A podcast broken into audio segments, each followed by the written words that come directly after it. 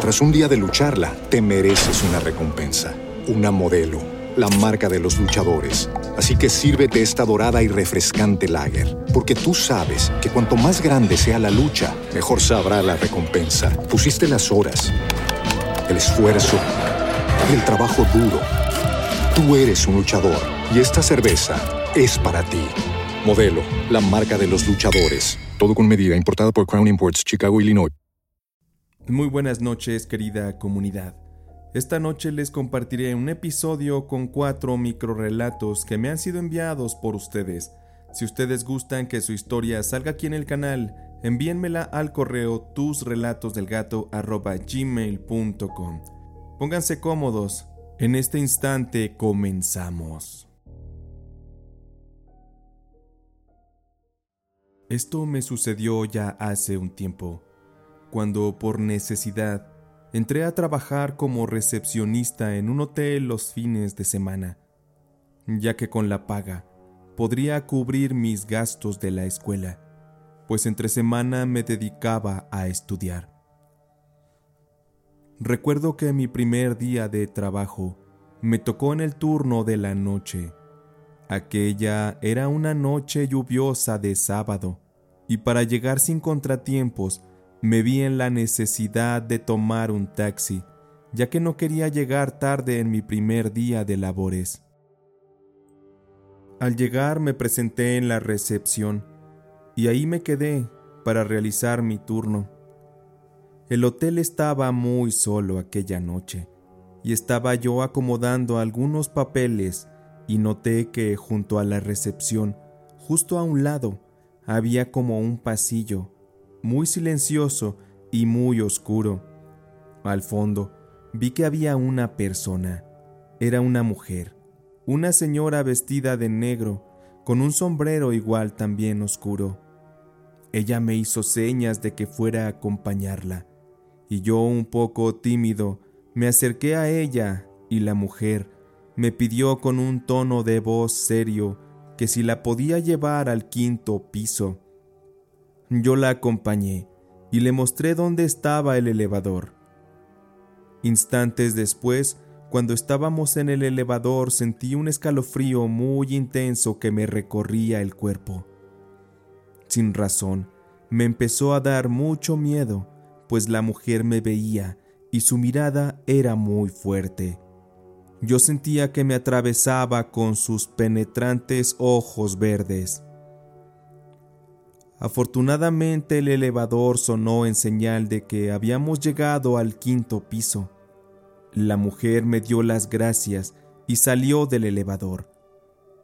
Yo salí tras ella y la mujer me dijo que ella podía continuar sola, que no era necesario le acompañara. Yo la observé cómo se alejaba de mí, caminando lentamente y en un instante los pies de la mujer fueron desapareciendo y ella es como si empezara a flotar poco a poco y yo paralizado de horror fui viendo cómo lentamente la mujer desaparecía por completo hasta desvanecerse totalmente en el aire. Sentí que me perdí por un instante y sin perder el tiempo me metí en el elevador y me dirigí rápidamente hacia el primer piso. Cuando vi a la gerente más tarde aquella misma noche, le comenté lo que había pasado y ella se sorprendió y me dijo, no puede ser cierto eso que me dices, porque en este hotel no hay quinto piso, aquí solo llega hasta el cuarto. Yo no podía creer lo que escuchaba, así que la mujer me acompañó y subimos, solo para darme cuenta que, efectivamente, no había quinto piso en el edificio. Así que, ¿hacia dónde fue que llevé a aquella mujer? No lo sé. Me pongo a darle vueltas al asunto y realmente no sé ni encuentro explicación para lo que ocurrió aquella noche. Este fue mi relato muy buenas noches a toda la comunidad. Muy buenas noches, mi nombre es Zaira. La historia que quiero contarles sucedió cuando vivía con mis abuelitos. Lo que ocurrió hasta la fecha me produce muchos escalofríos. En aquella casa de mis abuelos, yo dormía sola en una de las habitaciones, y al ser casa tipo antiguo de rancho, por las noches se escuchaban muchas cosas en las afueras.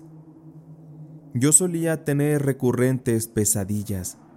En una ocasión soñaba que estaba yo en el monte, estaba perdida en la oscuridad del campo, que estaba rodeado de árboles y hierbas, y yo iba corriendo. Yo fui descendiendo del cerro rápidamente, y en mi camino recuerdo que encontré una bolsa negra. Esta me llamó la atención, así que en el sueño yo abrí aquella bolsa, y me aterrorizaba de encontrar en su interior un cadáver. Era un cuerpo que al parecer ya tenía mucho tiempo en descomposición. Al instante seguí corriendo, y en eso desperté lanzando un grito de alarido que también despertó a mis abuelos. Estos acudieron a ver qué me pasaba, y entraron al cuarto y me encontraron llorando. Mi abuelita me abrazó fuerte hasta que por fin me pudo calmar. Los días siguientes, cuando salía yo a la calle, tenía la extraña sensación de que alguien me observaba. Era un sentir muy fuerte que me robaba la tranquilidad. Por eso ya no me animaba a salir sola, y siempre le pedía a mis abuelos que me acompañaran. Un día que tenía ganas de pasear, salimos todos a caminar, y pasando por la terracería y ya siendo un poco de tarde, Escuchamos unas risas macabras y después unos gritos horribles. Sentimos mucho miedo, pero también curiosidad de ver qué pasaba. Así que acudimos y para nuestra sorpresa, vimos a una mujer muy extraña que se había adentrado entre los barbechos. La mujer tenía un aspecto como si no se hubiera bañado en muchos días. Su ropa estaba sucia y rota, se le veían las manos huesudas y su caminar era lento. Parecía como si flotara sobre el piso. Mi abuelito dijo que aquella era una bruja, así que rápido y sin pensarlo nos fuimos del lugar. Y sentíamos como alguien nos perseguía, sentíamos sus pasos justo detrás nuestro, pero si volteábamos no lográbamos ver nada. Yo comencé a gritar y a llorar mientras corría. Por fortuna, llegamos a casa y todo se tranquilizó, al menos por ese momento, pues días después en aquella zona donde vimos a la bruja, y tal y como en mi sueño ocurrió, un cadáver fue encontrado en una bolsa negra, y no sé si mi sueño fue una especie de premonición de aquello, pero hasta la fecha me aterra pensar en tan extraña coincidencia, y me horroriza pensar que aquella bruja haya tenido algo que ver con dicha muerte. Gracias por narrar mi relato. Un saludo a toda la comunidad. Mi nombre es Abigail González. Esto me sucedió cuando tenía 13 años y vivía con mis abuelos en el distrito de Barranco, en Perú. Yo estaba por pasar al séptimo grado y en aquella escuela que estudiaba, un día que escuchaba a mis compañeros que hablaban sobre visitar a la hora de la salida el castillo de los duendes, un lugar conocido en la localidad. Eso llamó mucho mi curiosidad y empecé a preguntar cómo llegar hasta dicho lugar. Al principio no me querían decir, Después conseguí las señas para poder llegar, así que me dispuse a ir porque mi curiosidad era muy grande. Y caminé justo por donde se me había indicado, y por alguna extraña razón yo no encontraba el lugar, como si algo más allá de mi comprensión no quisiera que yo llegara hasta ahí. Pero esto no me detendría, ya que yo era muy persistente Así que yo regresé a buscar el lugar nuevamente un sábado, y de casualidad encontré una entrada que me llevaría a un punto donde podría observar una pequeña torre de un castillo, Esta se encontraba pegada a los acantilados cerca de un lugar llamado el Puente de los Suspiros. Me quedé impresionada porque aquello era como en los libros de cuentos.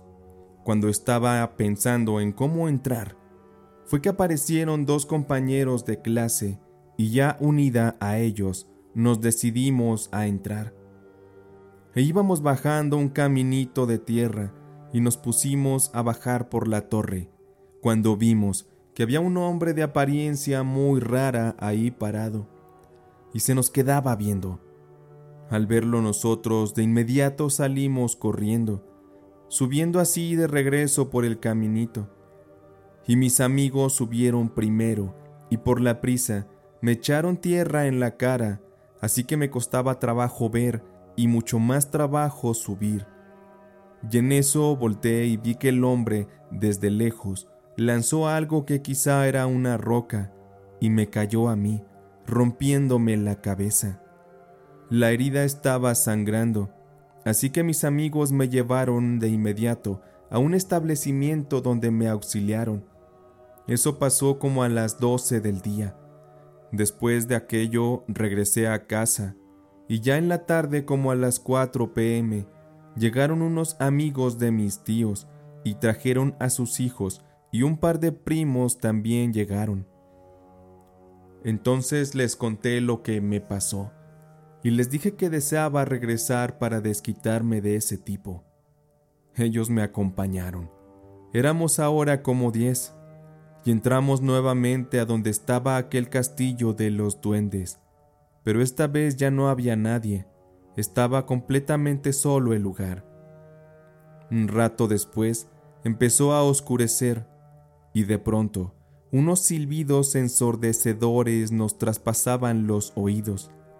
Eran muchos silbidos que no sabíamos de dónde provenían y nos estaban aturdiendo muchísimo.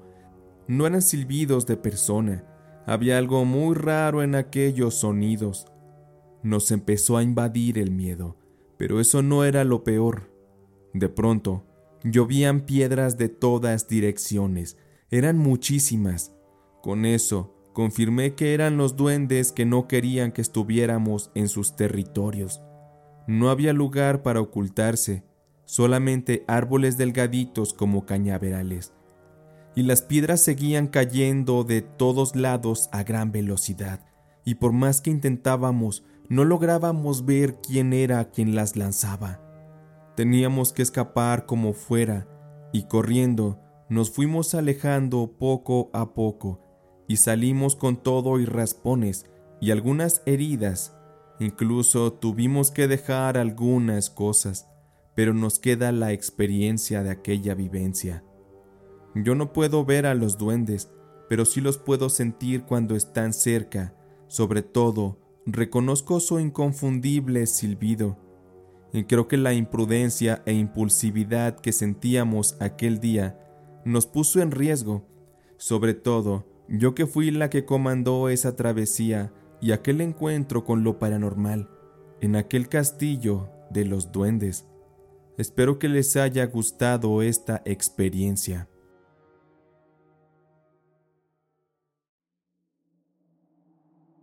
Nunca supe qué pensar de esto, pero cuando estaba jovencita de 18 años aproximadamente, estaba intentando ingresar en aquel entonces a la universidad y estudiaba todos los días para los exámenes de admisión que estaban muy difíciles. Entonces, sucede que un día mi madre me dejó sola en casa estudiando. En esa época vivíamos en una zona rural y no había conexión de energía eléctrica. Pero eso a mí no me detenía, porque aún así yo estudiaba bajo la luz de una vela. Y aquella vez estaba a esa hora de las ocho de la noche una noche sin luna. Estaba afuera completamente oscuro, y debo aclarar que yo no era miedosa, tampoco le temía a la oscuridad. En eso, escucho un ruido como de alguien acercándose a la puerta principal, la cual se encontraba atrancada. Parecían pasos, pero arrastrados. Así que volteé asustada, pero ya no se oía nada Yo volví mis ojos y mi atención al libro que estaba leyendo, pero pasó segundos tal vez, un minuto quizás, cuando escuché que empujaban sin mucha fuerza la puerta. Escuché los rechinidos de esta. Yo observaba la puerta con miedo e incertidumbre, esperando a que se revelara lo que estaba detrás de la puerta. Pero sea lo que fuera aquello, desde el otro lado de la puerta, lanzó un aullido muy intenso, abrumador. Era muy fuerte, tanto que salté de mi asiento y corrí a mi cama a cubrirme con los cobertores, y hasta olvidé apagar la vela que me alumbraba. Podría yo decir que fue aquello un perro, pero debo mencionar que he escuchado aullar a perros desde los más chicos hasta los más grandes, y nunca escuché un aullido así. Y estoy segura también que no se trataba de algún animal del cerro o de las cercanías. Después de ello seguí escuchando cómo el sonido de aquella criatura se alejaba, y se alejaba aullando para el lado oeste. Y mientras esa cosa avanzaba, los perros de los vecinos empezaron también a aullar a su paso. El día siguiente mi madre vuelve a casa y le conté lo que me ocurrió. Yo estaba aún asustada, y ella se sentó junto a mí para contarme que la madre de una vecina que vivía a tres casas de la nuestra había fallecido un par de días atrás, y que la vecina le había contado que el alma en pena de su madre estaba haciendo destrozos en su casa por las noches. La razón es que aquella vecina se llevó cosas de su madre recién fallecida sin autorización, y en vida era de saberse que la fallecida era muy pero muy tacaña y muy ávara, y al parecer no se quería desprender de sus cosas. Entonces me dice mi madre que probablemente el alma en pena de esta señora fue quien me visitó en la noche. Mi madre me pidió disculpas por no avisarme antes, aunque no sé qué diferencia hubiera hecho saber que la señora había muerto. Y todo esto que les he contado me lleva a pensar que aquello sí era el ánima de aquella señora, la que se me apareció, porque en la zona del altiplano donde yo vivía en ese tiempo y donde aún vive mi madre. Se dice que las almas en pena, cuando de noche se aparecen, se manifiestan así, con gritos desgarradores que parecen aullidos de alguna criatura nocturna. Supongo que fue eso. Nunca le encontré otra explicación. Además, después de aquello, me dediqué a escuchar aullidos de perros y jamás encontré uno que se pareciera a eso que escuché aquella noche. Por eso, sigue en mi mente la idea de que aquella noche me visitó el alma de una muerta. Nunca más me pasó algo similar y espero que nunca más me pase. Este es el relato que les comparto. Les mando saludos desde Perú. Con este relato concluye este episodio. Les recuerdo el correo tusrelatosdelgato.gmail.com o la línea de WhatsApp que encontrarán en la descripción para hacernos llegar sus relatos. Sin más, podemos ir en paz. Esta noche de relatos y leyendas del gato ha terminado.